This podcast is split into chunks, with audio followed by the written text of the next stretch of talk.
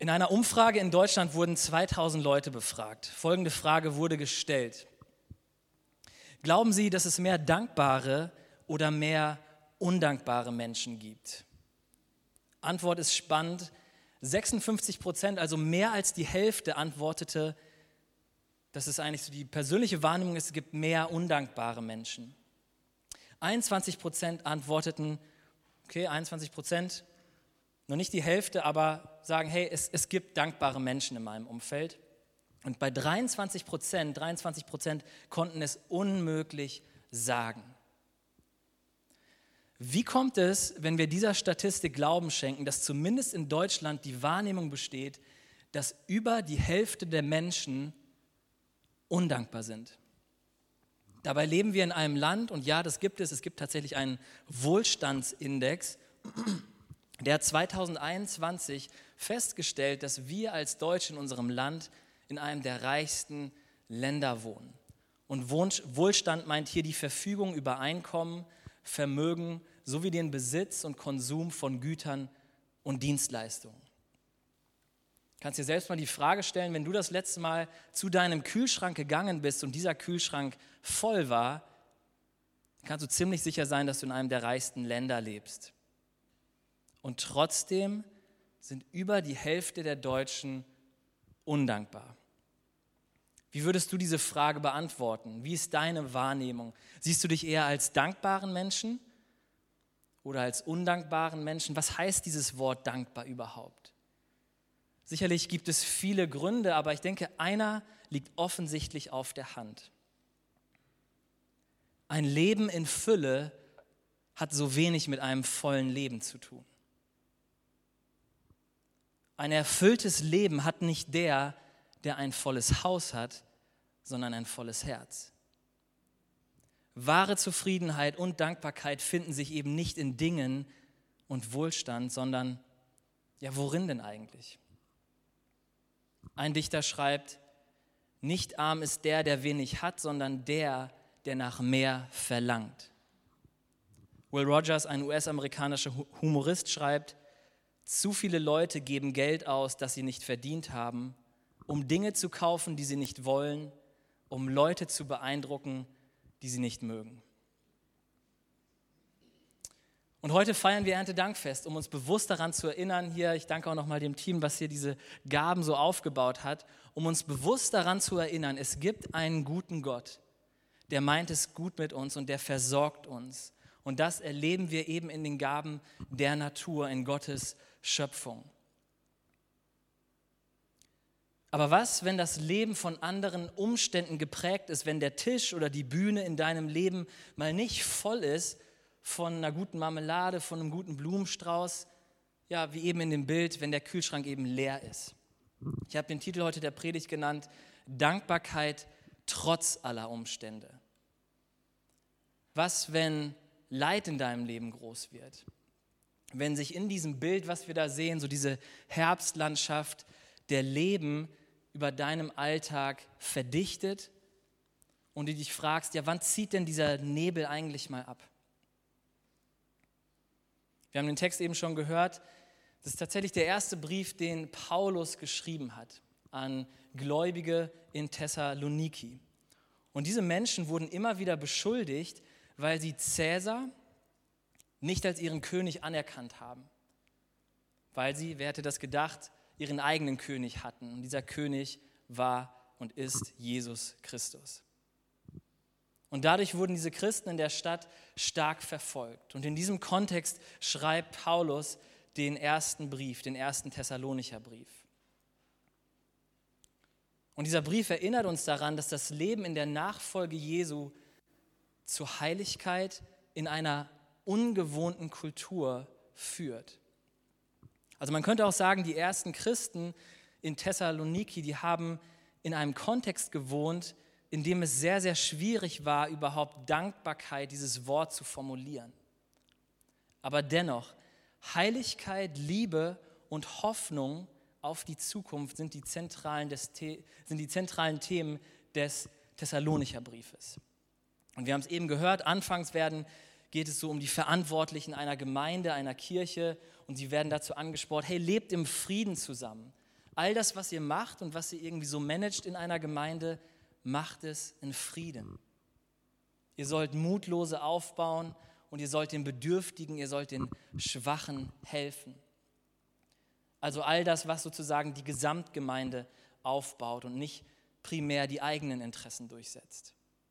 Aber ich möchte mich auf die Verse ab Vers 14 heute fokussieren. Da begegnen uns nämlich einige Imperative, also Befehlswörter, die die Gesamtgemeinde angeht. Der erste Punkt ist, freut euch zu jeder, jeder Zeit. Vers 15 heißt, keiner von euch soll Böses mit Bösem vergelten. Bemüht euch vielmehr darum, einander wie auch allen anderen Menschen Gutes zu tun. Freut euch zu jeder Zeit.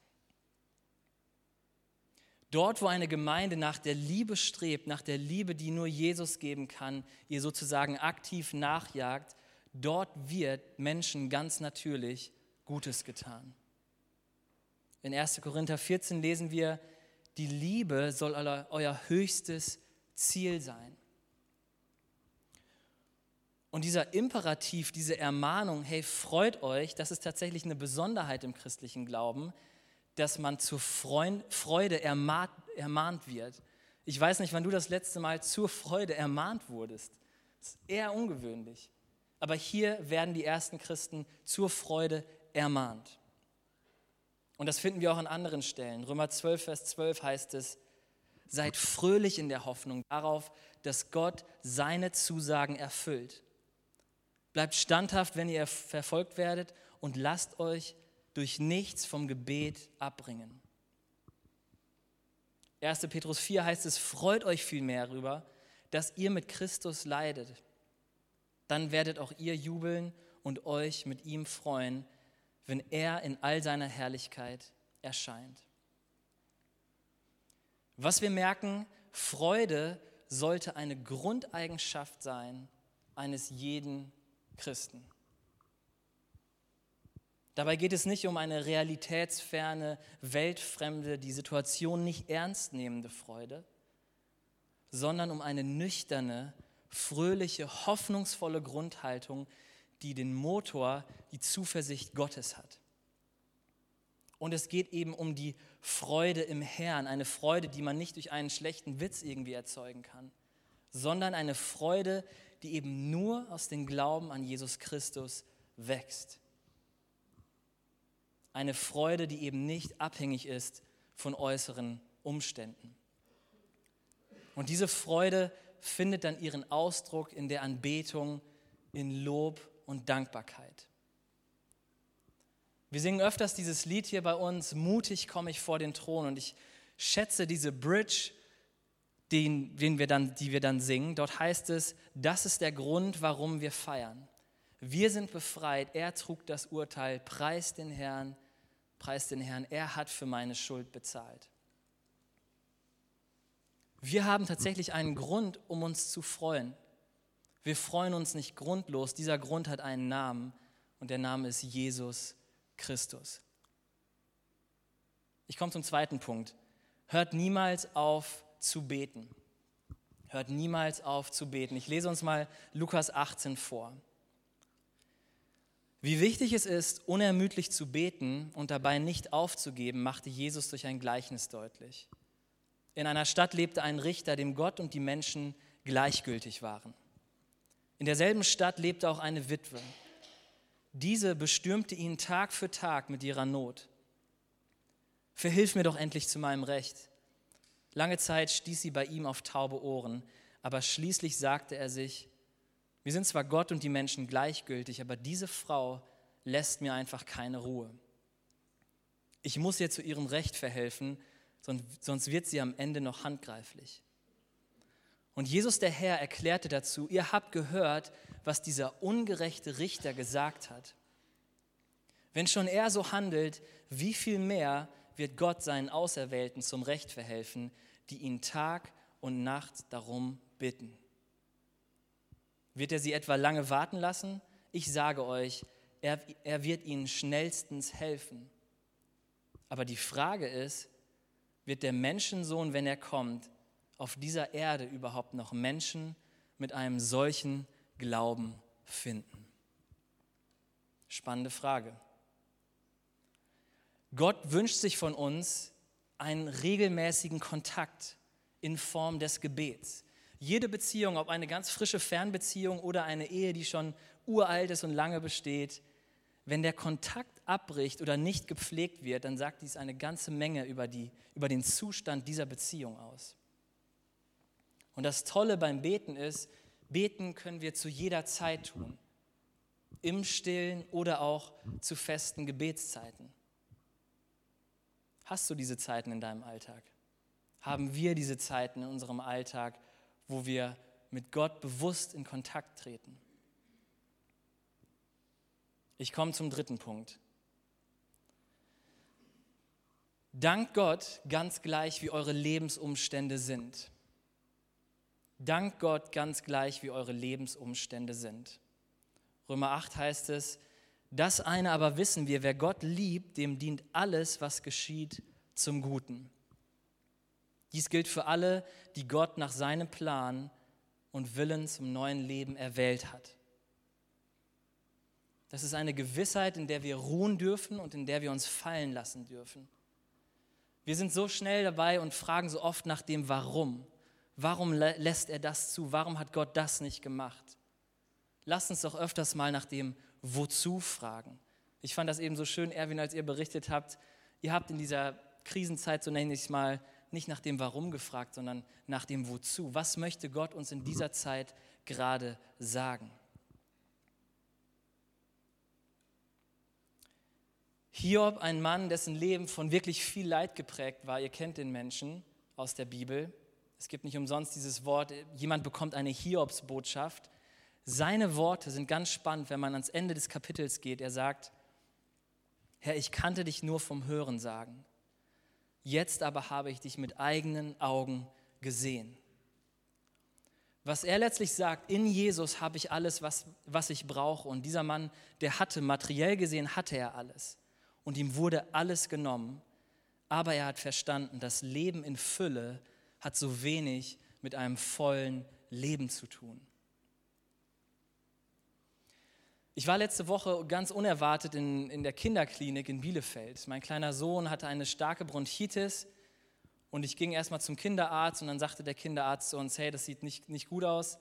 Herr Stühn, Sie müssen losfahren, ab in die Kinderklinik.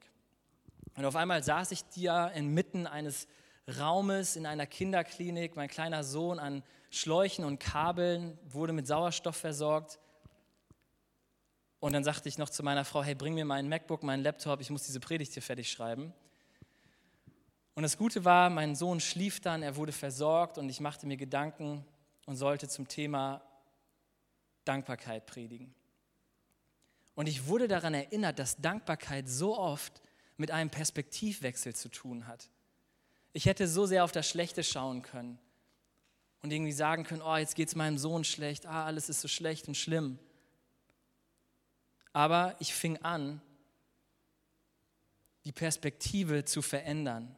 Und auf einmal wurde mir klar, hier ist ein richtig stabiles Ärzteteam gerade zugange. Ich danke für die gesundheitliche Versorgung.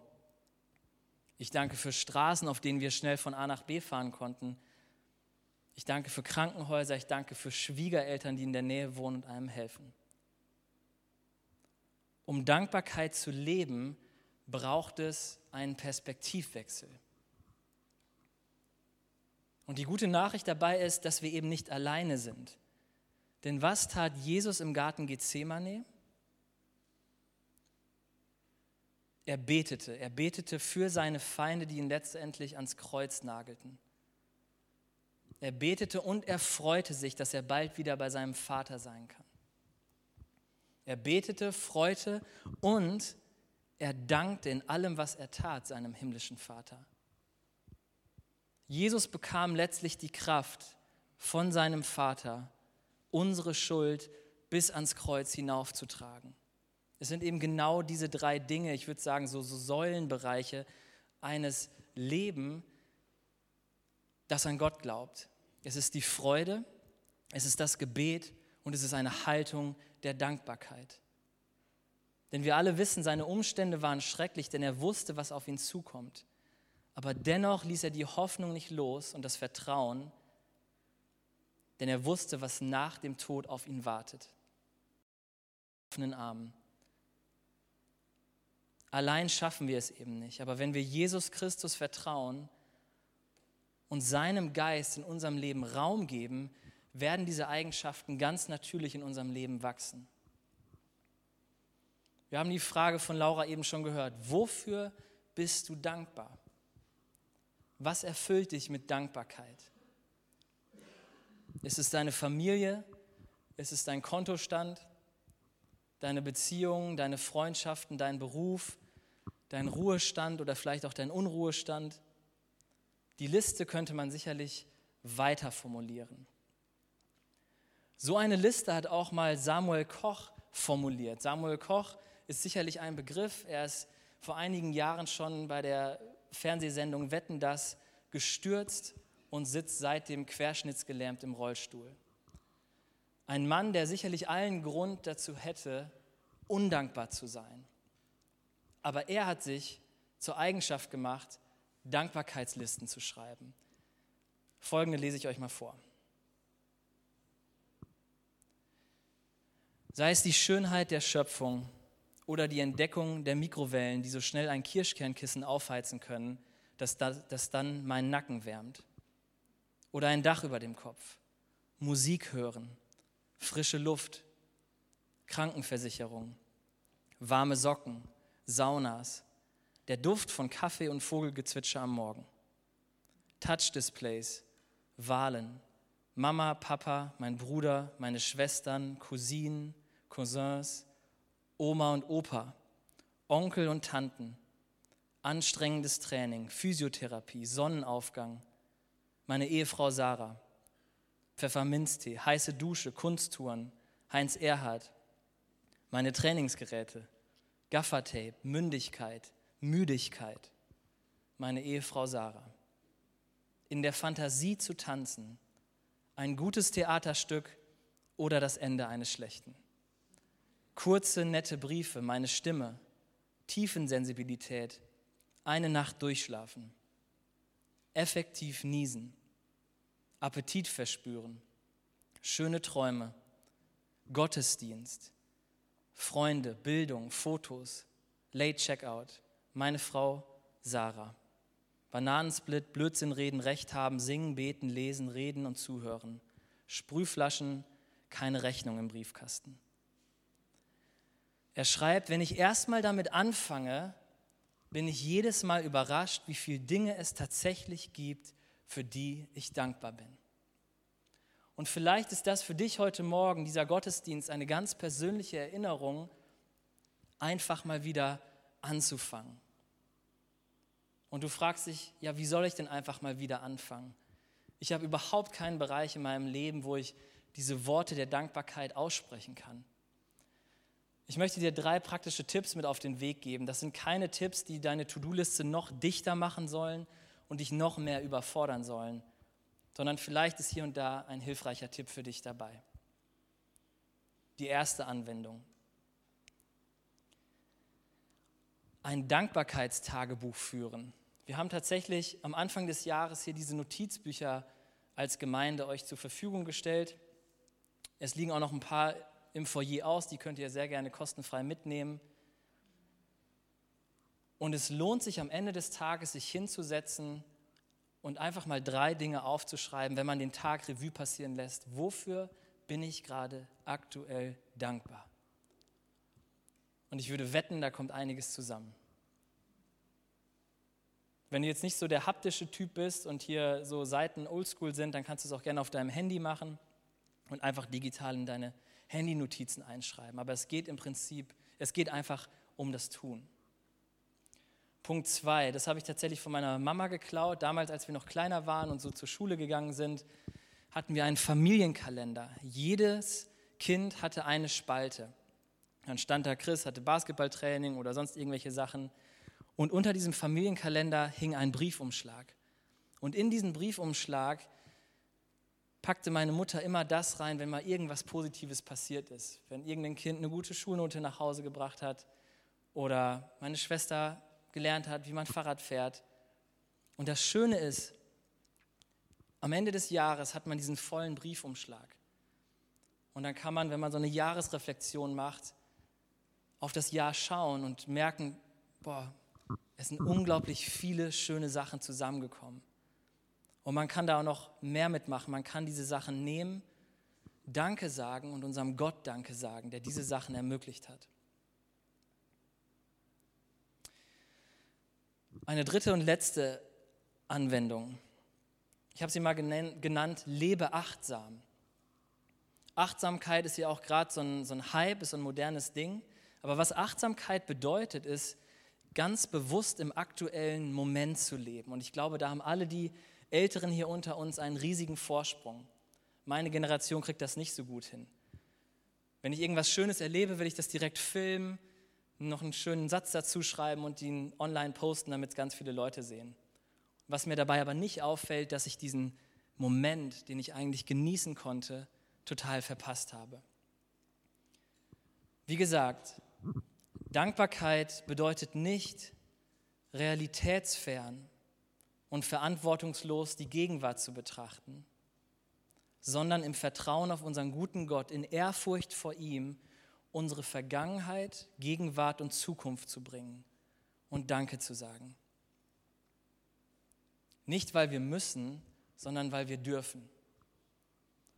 Und wenn du dieses Bild gerade nochmal anschaust, dieses Herbstbild mit dem Nebel, in welcher Jahreszeit würdest du dich gerade verorten? Bist du gerade im Frühling oder im Sommer, wo ganz viel Neues passiert? Und wo es gute Gründe gibt, Danke zu sagen? Oder befindest du dich eher gerade im Herbst, im Winter, wo es dir schwerfällt, Danke zu sagen? Gott lädt uns ein, in jeden Umständen unseres Lebens eine dankbare Haltung einzunehmen. Denn in Jesus haben wir alles, was wir brauchen. Aber wie gesagt, Dankbarkeit braucht auch eine Adresse. Wem sagen wir denn Danke? Und da gibt uns die Bibel eine klare Antwort in Psalm 136 und damit schließe ich. Dank dem Herrn, denn er ist freundlich und seine Güte wäret ewiglich. Amen.